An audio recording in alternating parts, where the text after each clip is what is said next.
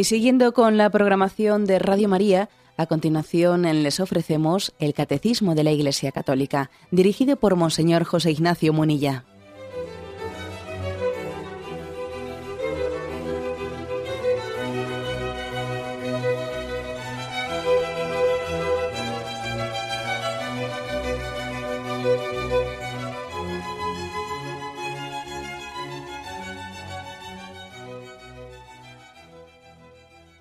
Cordial saludo a todos los oyentes de Radio María. Un día más, con la gracia del Señor, proseguimos el comentario del Catecismo de nuestra Madre la Iglesia. Estamos en el apartado que tiene como título la justificación. ¿eh? Dentro de gracia y justificación nos habíamos quedado en el punto 1992. ¿eh? Si no me equivoco, dice así este punto. La justificación nos fue merecida por la pasión de Cristo, que se ofreció en la cruz como hostia viva, santa y agradable a Dios, y cuya sangre vino a ser instrumento de propiciación por los pecados de todos los hombres.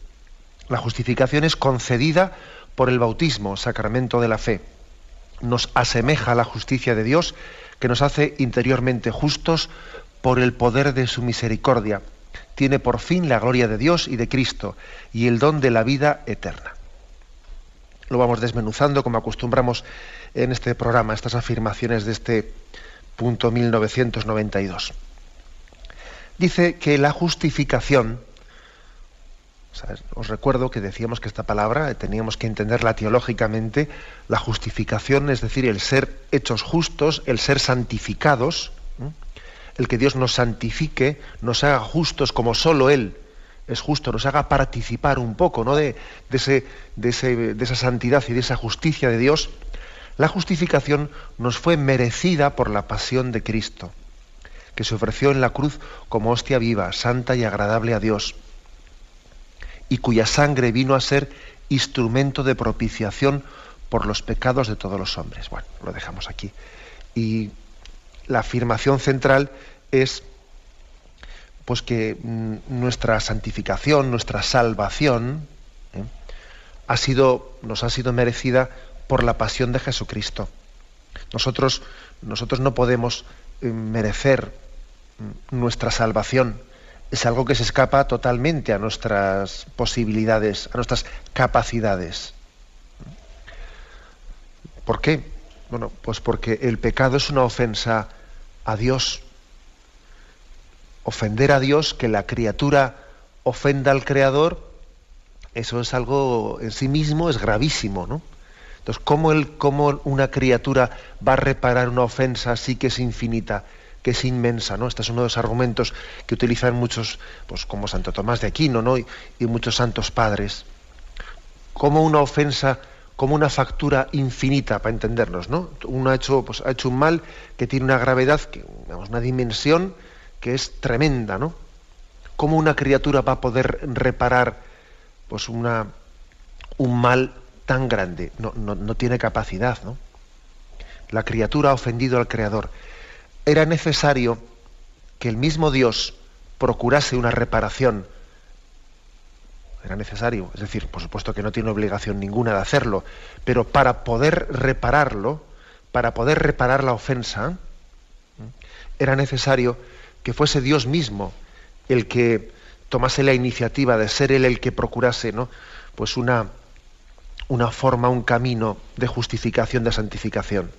Y fue él el que envió a su Hijo como propiciación por nuestros pecados siendo así que nosotros no éramos capaces de pagar la deuda que nosotros mismos habíamos contraído, ¿no? Al ofender la criatura, al Creador. Y dice este punto del catecismo que nos ha sido merecida por la pasión de Jesucristo. Jesús ofreció su vida, ofreció su vida por el perdón de los pecados. Esto es algo que está muy claramente reflejado ¿eh? en los evangelios. Fijaros que la víspera de su pasión, Jesús en la Eucaristía dijo, este es mi cuerpo que se entrega por vosotros, la sangre que será derramada por el perdón de los pecados. O sea, Jesús dio una clara intencionalidad a la pasión. La pasión de Jesucristo no fue, como algunos pretenden explicarla, ¿no? Meramente la consecuencia, bueno, pues de, del rechazo que tuvo Jesucristo en las sociedades. No, no, Jesús no únicamente recibió un rechazo, ¿no? sino que él voluntariamente entregó su vida. La pasión de Cristo es la confluencia, eh, sí, entre unos sucesos históricos, de un rechazo de las autoridades eh, judías y de las autoridades romanas a Jesucristo, pero por encima de esos acontecimientos históricos, sin negarlos, por supuesto, pero por encima de esos acontecimientos está teniendo lugar un designio salvífico en el que Dios ha entregado a su Padre, perdón, Dios ha entregado a su Hijo, y Jesús voluntariamente, ¿no? También ha sido enviado por el Padre para entregar su vida por la salvación de todos nosotros. Luego, este ha sido el camino ¿no? por, el que, por el que nuestra salvación, nuestra justificación ha sido lograda, por la pasión de Jesucristo. Claro, alguno podría decir, ¿no? Bueno, pero eso de que nuestra salvación eh, la, hemos la, hemos conseguido, o se ha conseguido, ¿no? Porque Jesús ofreció su vida a cambio de nosotros en la cruz. ¿No es eso una visión así un poco cruel? Eh, vamos a ver, no, da una imagen de Dios así un poco sangrienta, como si resulta que, que Dios Padre necesitase de la sangre de su Hijo, ¿eh? como si fuese, fuese necesario un sufrimiento que aplacase eh, la ofensa que Dios, que Dios tenía porque habíamos pecado contra Él. O sea, mm, ¿qué es eso de que no es una imagen un poco rara que parece que se está ofreciendo un sacrificio, alguien tenía que morir para que así nosotros no muriésemos? ¿No da esto una imagen, eh, una imagen un tanto, digamos, sacrificial o, sangrienta, al estilo un poco de, los, de esas religiosidades primitivas en las que se hacían sacrificios para que los dioses, eh, para aplacar la ira de los dioses. ¿Mm? Alguno podría hacer esa lectura, ¿no? No tiene esto, eh, no, podía tener esa lectura, que parece que esas religiosidades primitivas estaban como eh, aplacando las iras divinas para que los dioses no sean propicios. Bueno, esa, esta especie de pega ha sido, ¿no? o, es incluso, ¿no? pues, eh, afirmada por algunas personas que, rechazan esa concepción católica y, o incluso por, algunos, por algunas desviaciones teológicas, desviaciones teológicas que, quieren negar la intencionalidad voluntaria de Jesucristo de entregar su vida ¿no? al Padre como propiciación por nuestros pecados, ¿no? Quieren negar ese aspecto de entrega voluntaria de Cristo.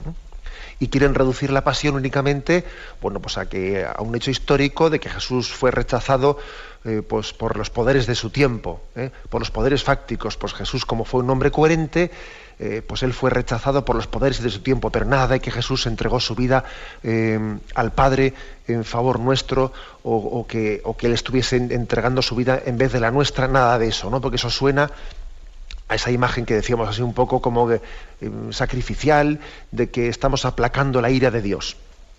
Bueno, pues la verdad es que la respuesta es otra. La respuesta es otra. Jesús, la, auténtica reparación que Jesús hizo, la reparación no consiste tanto ¿eh? en la sangre, en la materialidad de la sangre, en la materialidad del sufrimiento. Lo que a nosotros nos ha redimido no ha sido tanto el que Jesús hubiese derramado físicamente sangre, hubiese mm, padecido determinados suplicios físicos. No es eso lo que nos ha redimido.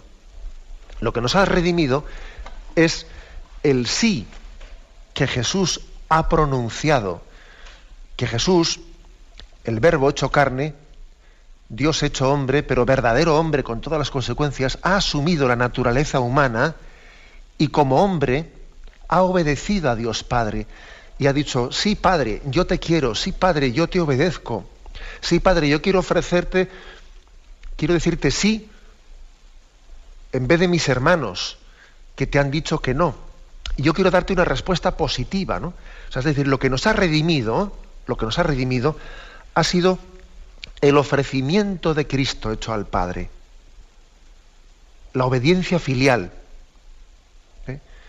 Si en Adán y Eva todos eh, fuimos de alguna manera implicados en una desobediencia, en Cristo en Cristo, unidos a Él, ¿no? Porque la naturaleza humana está unida a Jesucristo, Él se ha encarnado en la naturaleza humana.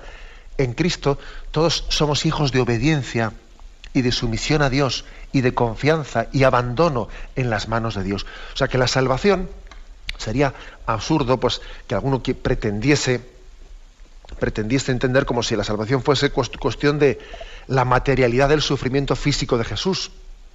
Exactamente igual Él nos podía haber redimido sin derramar tanta sangre. Exactamente igual. ¿Eh? Él podía haberlo redimido, pues, eh, sin necesidad de sangrar, ¿eh? sin necesidad de, un sacrificio tan cruento. La esencia, ¿no? lo, esencial, lo sustancial, lo que nos salvó, lo que nos salvó no son, no son, no es la materialidad de la sangre, sino el ofrecimiento de Jesús al Padre alguno, alguno dirá, bueno, y entonces, mm, ¿por qué, ¿por qué la pasión, no? ¿Por qué la pasión si nos podía haber salvado de una manera menos dramática? Hombre, pues yo creo que también hay una pedagogía de Dios, una pedagogía de Dios que, que se adapta a nuestras entendederas, porque verdaderamente nosotros, nosotros eh, conocemos por lo que es la, nuestra, nuestra historia personal, ¿no? que el dolor, el dolor y el sufrimiento es uno de los lugares o el lugar en el que el amor se expresa más, con más autenticidad. ¿eh? Cuando alguien te dice que te quiere y te lo dice únicamente pues, con palabras bonitas y con poesías, siempre hay una, una margen de duda pues, bastante grande de si esa declaración de amor es auténtica o no, ¿no? Pero cuando alguien te dice que te quiere y esa declaración de amor va unida, ¿no? Va unida a un sufrimiento por ti, a un sufrimiento, a no, a no rechazar ¿no? el sufrimiento por la persona a la que está amando, parece que entonces eh, esa declaración de amor no, cabe la menor duda de que es cierta. ¿no? O sea, el sufrimiento es la autentificación ¿no? de, de una voluntad de amor. ¿Qué más puedo hacer por ti? El que entregó su vida por ti en la cruz ¿Acaso tú vas a dudar de él? Eh? O sea, por lo tanto, el sufrimiento, la cruz, esa muerte tan cruel de Jesucristo, eh, el, que, el hecho de que Dios Padre eligiese ese camino concreto, pues forma parte también de esa pedagogía de Dios de adaptarse a nosotros, ¿no? De, de expresarse que el amor, que la palabra amor, amor se escribe con sangre, y nosotros no podemos dudar de un amor que se ha escrito con sangre, ¿no? Podríamos dudar de un amor que se ha escrito con rosas y con poesías, pero no de un amor que se ha escrito con sangre. En resumen, ¿no? Pues cuando dice aquí el catecismo, la justificación, la justificación eh, ha sido merecida por la pasión de Jesucristo. Jesús en la cruz pronunció un sí a Dios Padre, un sí haciendo que de esa manera que se reparase el no, los noes de, tantos hombres ¿no? que han sido desobedientes a Dios Padre. Él nos hizo, hijos de obediencia a los que habíamos sido hijos de, desobediencia. Bien, esa es la primera afirmación pues, que aquí se hace en este punto del catecismo. Hemos sido, por tanto, hechos propicios, propicios por el ofrecimiento de Cristo. Cristo se ha ofrecido al Padre, ¿no? Recuerdo también que algún oyente, en alguna de las preguntas ¿no? que, pues, que hacemos también en este programa, algún oyente me preguntaba por alguna afirmación que yo había hecho sobre que nuestro sufrimiento por sí mismo no tiene valor, etcétera, ¿no? Eh, en efecto, eh, en efecto, nuestro sufrimiento por sí mismo eh, no tiene valor. Sin embargo, alcanza un valor infinito en el momento en que lo ofrecemos y lo unimos al ofrecimiento de Cristo al Padre. ¿Por la, por la sencilla razón de que qué valor puede tener el ofrecimiento de una persona humana delante de Dios, siendo así, ¿no? Pues que la criatura delante del Creador no tiene mérito propio, ¿no? No tiene mérito propio. Sin embargo, cuando nos unimos al ofrecimiento de Cristo, y Él es el verbo hecho carne, nos estamos uniendo a una ofrenda de Jesús que tiene valor infinito la obediencia del Hijo de Dios a su Padre, ¿no? Eh, lo que es una ofrenda que, que, por sí misma no tiene valor, al unirla a Jesucristo alcanza un valor infinito. Por eso, ¿no? Que en la Santa Misa, en el momento en que celebramos, ¿no? Y actualizamos sacramentalmente el sacrificio de Cristo, tenemos, pues tenemos esa santa costumbre litúrgica de unir, unirnos a la ofrenda de Jesús a Dios Padre. Tenemos un momento de reflexión y continuaremos enseguida.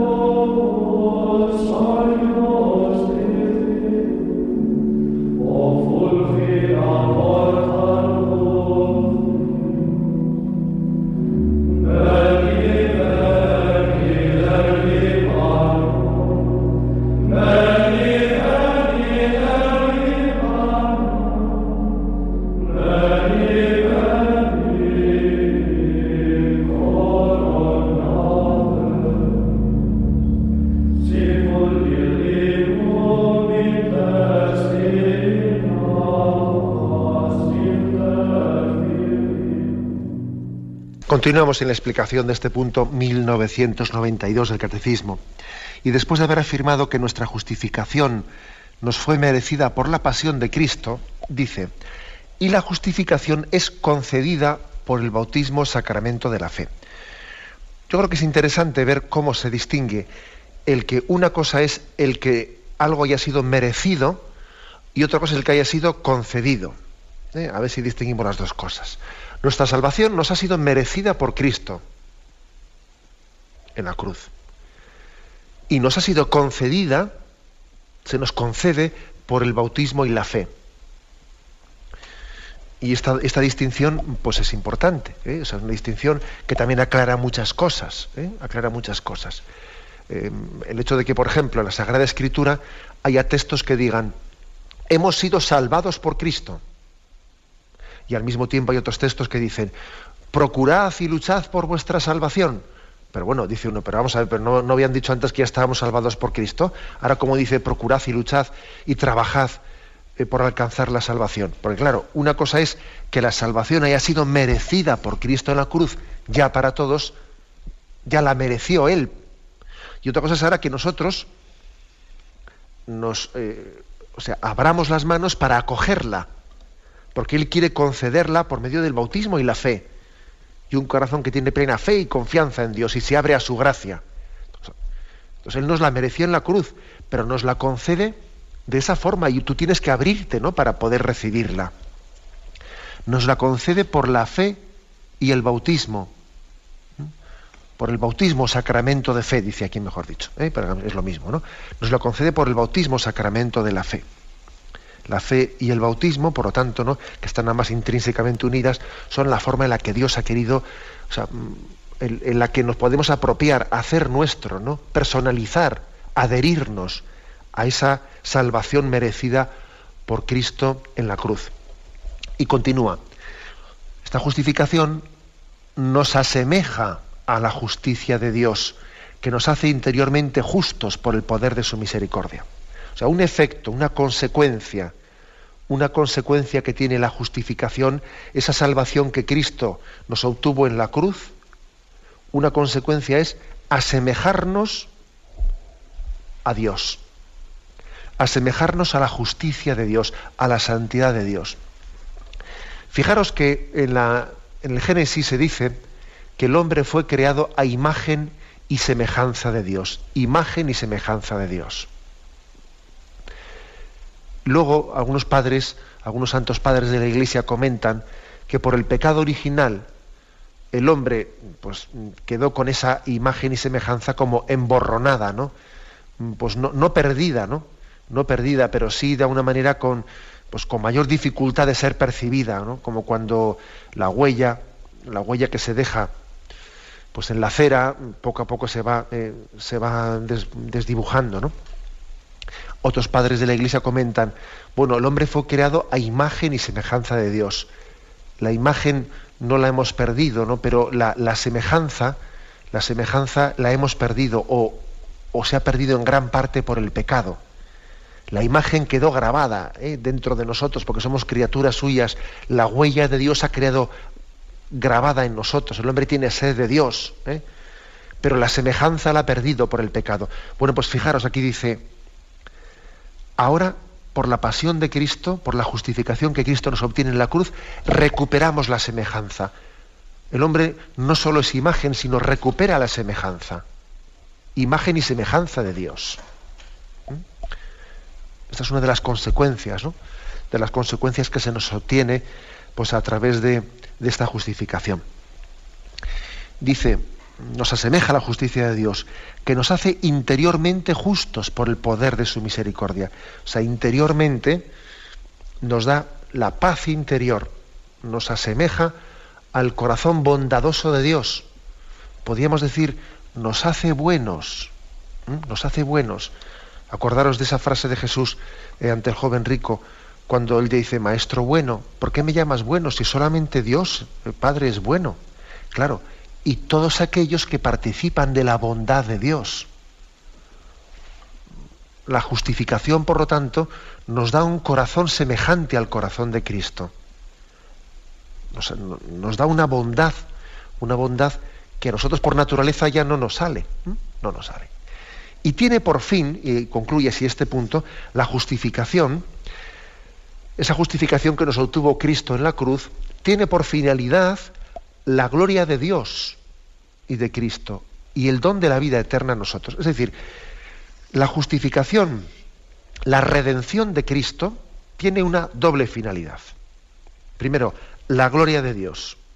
Y segundo, otorgarnos a nosotros la vida eterna.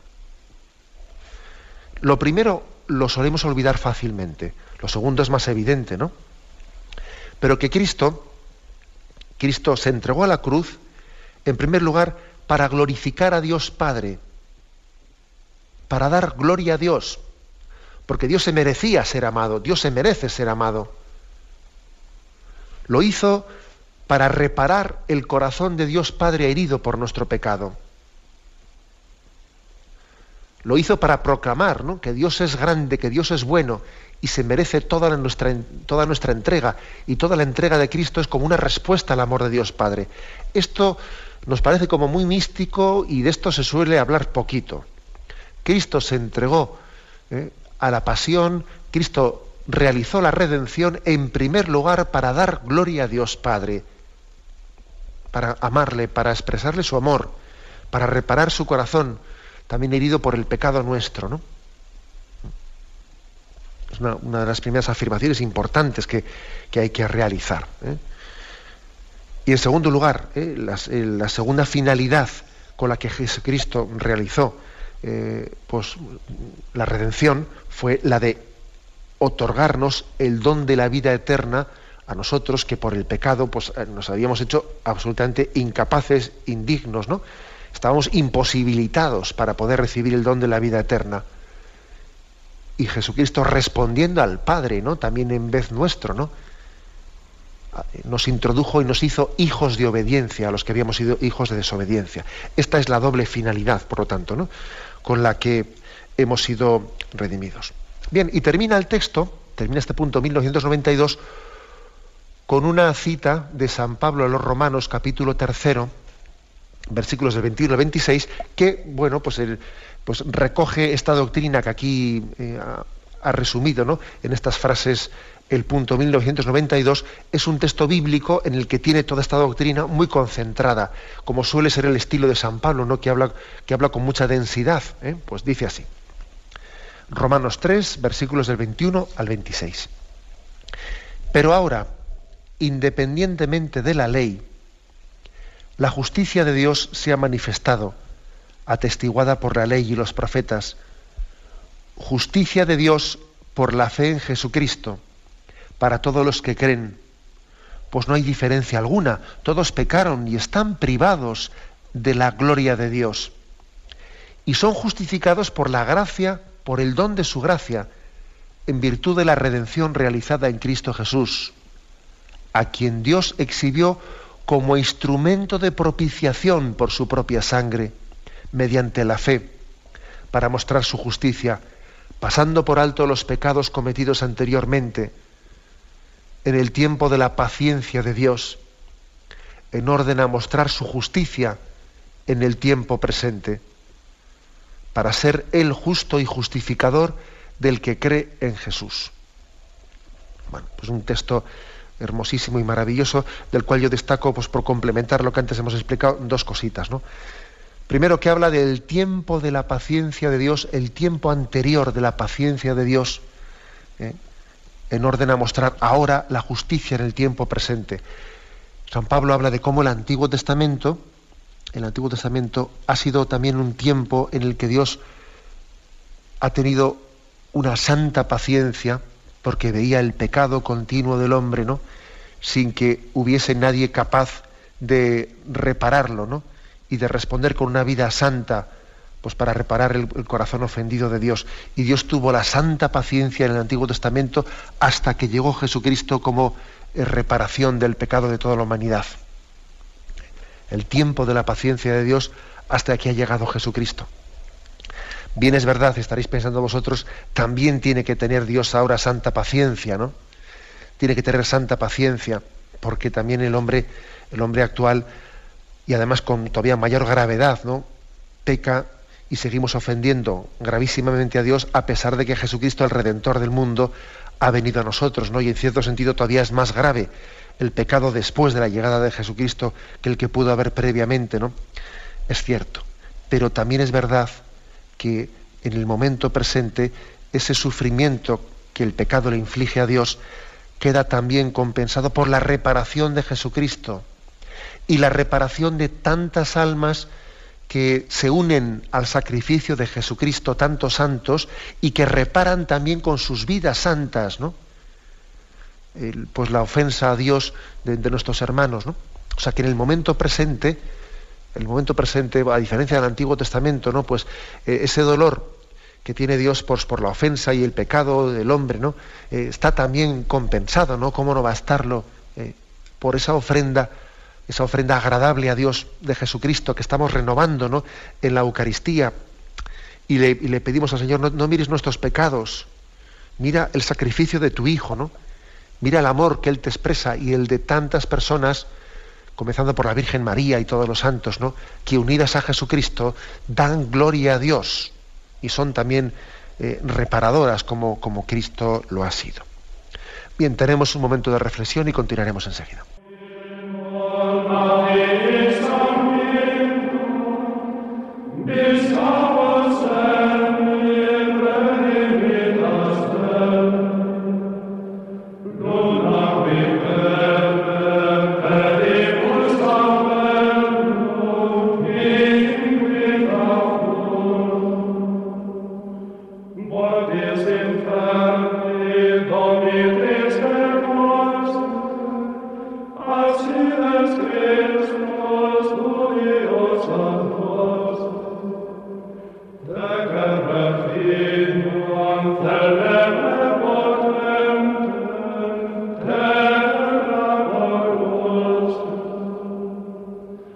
Continuamos en este programa, en esta edición del Catecismo de la Iglesia Católica, dentro del apartado sobre gracia y justificación, y vamos a pasar al punto 1993. Dice, la justificación establece la colaboración entre la gracia de Dios y la libertad del hombre. Por parte del hombre se expresa en el asentimiento de la fe a la palabra de Dios, que lo invita a la conversión y en la cooperación de la caridad al impulso del Espíritu Santo, que lo previene y lo custodia. Luego viene un texto del Concilio de Trento que luego leeremos, ¿no? Pero La afirmación central es la siguiente. La justificación, la salvación del hombre, viene como fruto de, del don de la gracia de Dios y de la colaboración de la libertad del hombre. ¿Mm? El don de la gracia de Dios y la colaboración de la libertad del hombre. Lo que así popularmente hemos dicho fe y obras. ¿Eh? Dicho de otra manera. ¿eh? El hombre se salva por la fe y por las obras. Este sabéis que es uno de los temas que ha sido controvertido en nuestra relación entre católicos y protestantes. Si Dios quiere, ya tendremos un poco de tiempo ahora, eh, si no hoy, mañana, de explicitar cuál ha sido también pues, un acuerdo que el 31 de octubre de 1999 se firmó entre católicos y luteranos, eh, llegando como a una, en ese proceso ecuménico, a un acuerdo que se llamó el Acuerdo de Augsburgo, a un acuerdo mm, en la que católicos y luteranos eh, manifiestan que podemos entender la justificación pues, de una manera conjuntada o aunada. Entonces nosotros decimos, la justificación supone, es un don de la gracia de Dios al cual el hombre se ha, abierto libremente y ha colaborado en ella. La gracia de Dios ofrecida y acogida por la libertad del hombre. Quizás el error sería entender esto de fe y obras o gracia de Dios y libertad del hombre, entenderlo como si fuese una especie de, bueno, pues parte pone Dios y parte pones tú. ¿Mm? La salvación se consigue al 50% por Dios y al 50% por tu parte. Eso sería un error. Eso sería un error. Ni aunque digas al 80% por Dios y al 20% por nosotros, sería un error. Ni aunque digas al 99% y al 1%, no, eso no puede ser. ¿eh? No se trata, pues, cuando decimos que la salvación es fruto de la gracia de Dios y de la colaboración y la libertad del hombre, no se puede poner al mismo nivel las dos cosas. ¿eh? Hay que decir que son dos niveles distintos. La salvación es un regalo inmerecido, es un regalo que supera nuestro merecimiento y por tanto es don de la gracia al 100%, al 100%, y la salvación también tiene que ser acogida personalmente por el hombre, no tiene que abrirse a su gracia y por tanto también es una, una acogida de tu libertad al 100% también. ¿eh? Son dos niveles distintos. ¿no? Igual de lo que tenemos que huir es que mm, es de hacer una visión de que la fe y obras, o gracia de Dios, libertad del hombre, pues es una especie de en paridad, ¿no? En parte, en parte te salva Dios y en parte te salvas tú. No, no se puede decir esa frase de que en parte te salva Dios y en parte te salvas tú. Sería una, una frase incorrecta. Por lo tanto, mm, hay una, podríamos hacer la siguiente, la siguiente apreciación nosotros, nosotros no podemos merecer por nosotros mismos la salvación. La salvación no se puede ser merecida por parte del hombre. Es un don, es un regalo eh, pues gratuito. Recuerdo, recuerdo que un oyente le comentaba en una, llamada que llamaba la atención la afirmación de que, claro, una cosa es, una cosa es que uno pueda merecer pues, pues, porque no ha roto un plato, eh, alguien que no ha roto un plato en su vida, ¿no? Que aquí el que esté libre de pecado que tire la primera piedra, pero imaginémonos que existiese esa persona que no ha roto un plato en su vida, ¿no? Que vamos, que por no tener no tiene ni pecado original. Esa persona podría, en todo caso, merecer, o sea, tener el merecimiento propio y personal de no, de no ser condenada al fuego eterno. ¿eh? porque ni siquiera tiene el pecado original, ¿no? Pero desde luego ni siquiera así merecería el cielo, porque el cielo es la intimidad con Dios y el cielo supera todo merecimiento y capacidad del hombre. ¿Quién es la criatura para vivir en intimidad con, eh, con, la, con, la, Santísima Trinidad en el cielo? Vamos a ver, eso supera, eso ya no es fruto de haber roto o no haber roto un plato, eso es que Dios te mete en una, intimidad por puro amor suyo, por misericordia, que eso supera toda capacidad humana hay, que, hay que tener bien claro que la salvación no puede ser merecida por el hombre. Ahora, a esto hay que añadir otra cosa. Dios nos ha dado la gracia de poder merecer. Dios nos ha dado la gracia de que nosotros, con nuestras buenas obras, con nuestra colaboración, con, nuestros actos de fe, eh, con nuestras obras, etcétera, etcétera, podamos también participar del merecimiento de Cristo y por tanto nos ha dado la gracia de merecer. Por eso cuando nosotros decimos, pues este santo tiene grandes méritos, esos méritos que tiene ese santo eh, están participados de los méritos de Cristo. No son méritos al margen de los de Cristo, añadidos, no, no, son participados de los méritos de Jesucristo. ¿Mm? Si nosotros podemos merecer la salvación con nuestras buenas obras, es porque Dios nos da la gracia de participar de los méritos de Cristo. Eso también es otra afirmación que hay que entenderla. ¿eh? De lo contrario, parece como que la salvación se compra a, medias, no entre Dios y nosotros. No, a medias no se compran las cosas. El mismo, un don de Dios supera la capacidad humana y si nosotros colaboramos en la salvación es porque hemos recibido la gracia de participar de los méritos de Cristo. Y entonces yo también así puedo colaborar con mis buenas obras y con mis obras de caridad, obras de penitencia, obras, etcétera, etcétera, ¿no? A veces hemos puesto eh, un ejemplo que es, que es gráfico, ¿no? Es gráfico y es el de la mano de un niño que está aprendiendo a escribir y entonces la mano del niño tiene la pluma o el lapicero, lo tiene entre sus dedos, ¿no? Pero la mano de su padre o de su madre agarra, ¿eh? que es más grande, agarra por fuera la mano del niño y le va también moviendo, eh, le va también moviendo para que el niño aprenda a escribir.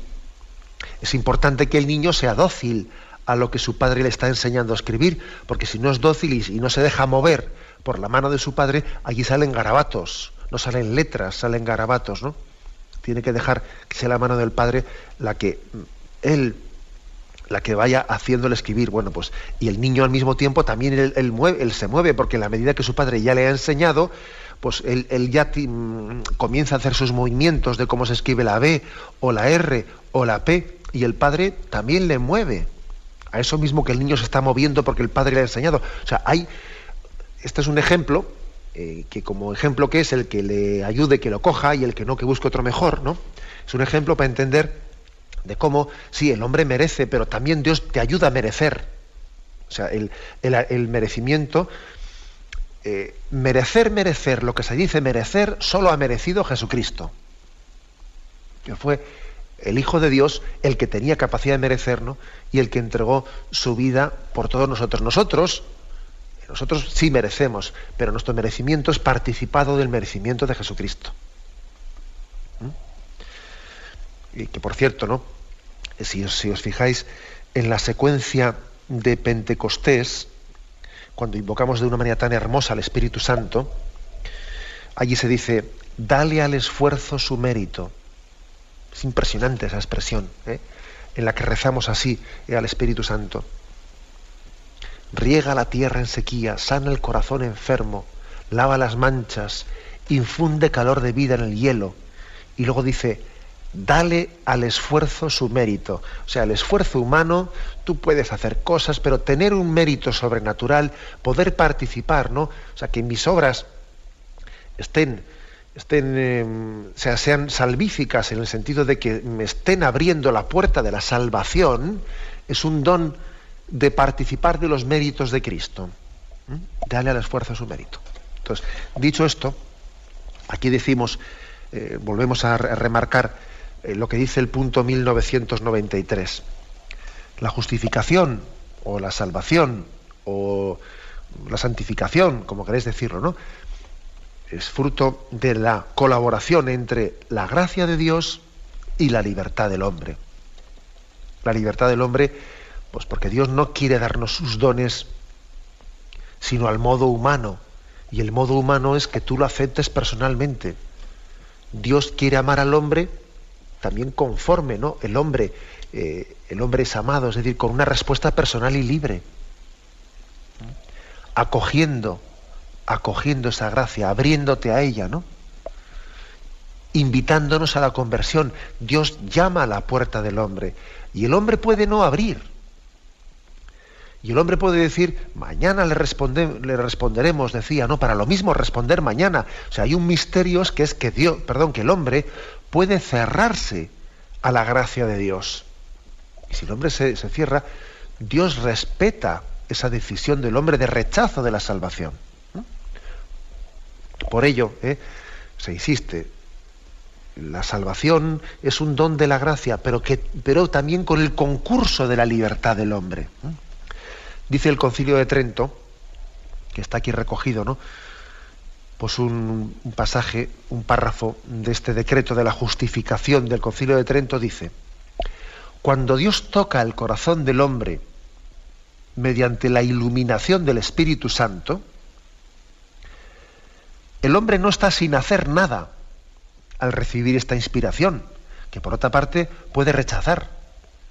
Y sin embargo, si la gracia de Dios tampoco puede dirigirse por su voluntad libre hacia la justicia delante de él.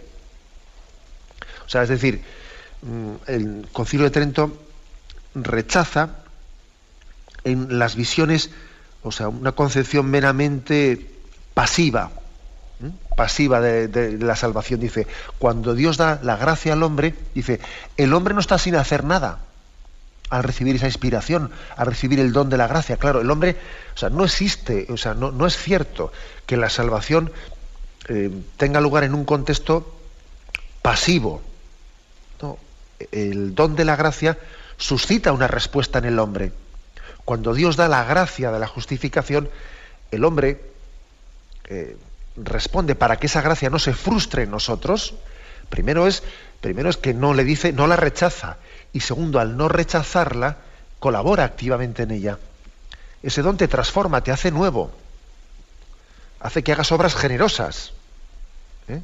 Sería, por lo tanto, rechazable una visión mm, de tipo pasivo, ¿eh? como también sería rechazable lo contrario, una visión en la que parece que el que te salvas eres tú con tus obras. ¿eh? Ni una cosa ni otra. Ni la salvación es fruto de mi esfuerzo, ni la salvación tampoco es un don que el hombre recibe en pasividad y sin colaboración, ni una cosa ni otra. Bien, pues lo vamos a dejar aquí. ¿eh? Eh, creo que hemos, hemos tenido, eh, todavía nos quedan un par de puntos y si Dios quiere completaremos también con alguna explicación sobre ese acuerdo que os dije, que os he dicho que el año 1999 se firmó entre católicos y luteranos sobre el concepto de la justificación, ¿eh? de este concepto de justificación por la gracia de Dios y también con la colaboración de la libertad humana. ¿eh? Haremos esa explicación y concluiremos el próximo día, si Dios quiere, este apartado de la justificación. Me despido con la bendición de Dios Todopoderoso, Padre, Hijo y Espíritu Santo descienda sobre vosotros. Alabado sea Jesucristo.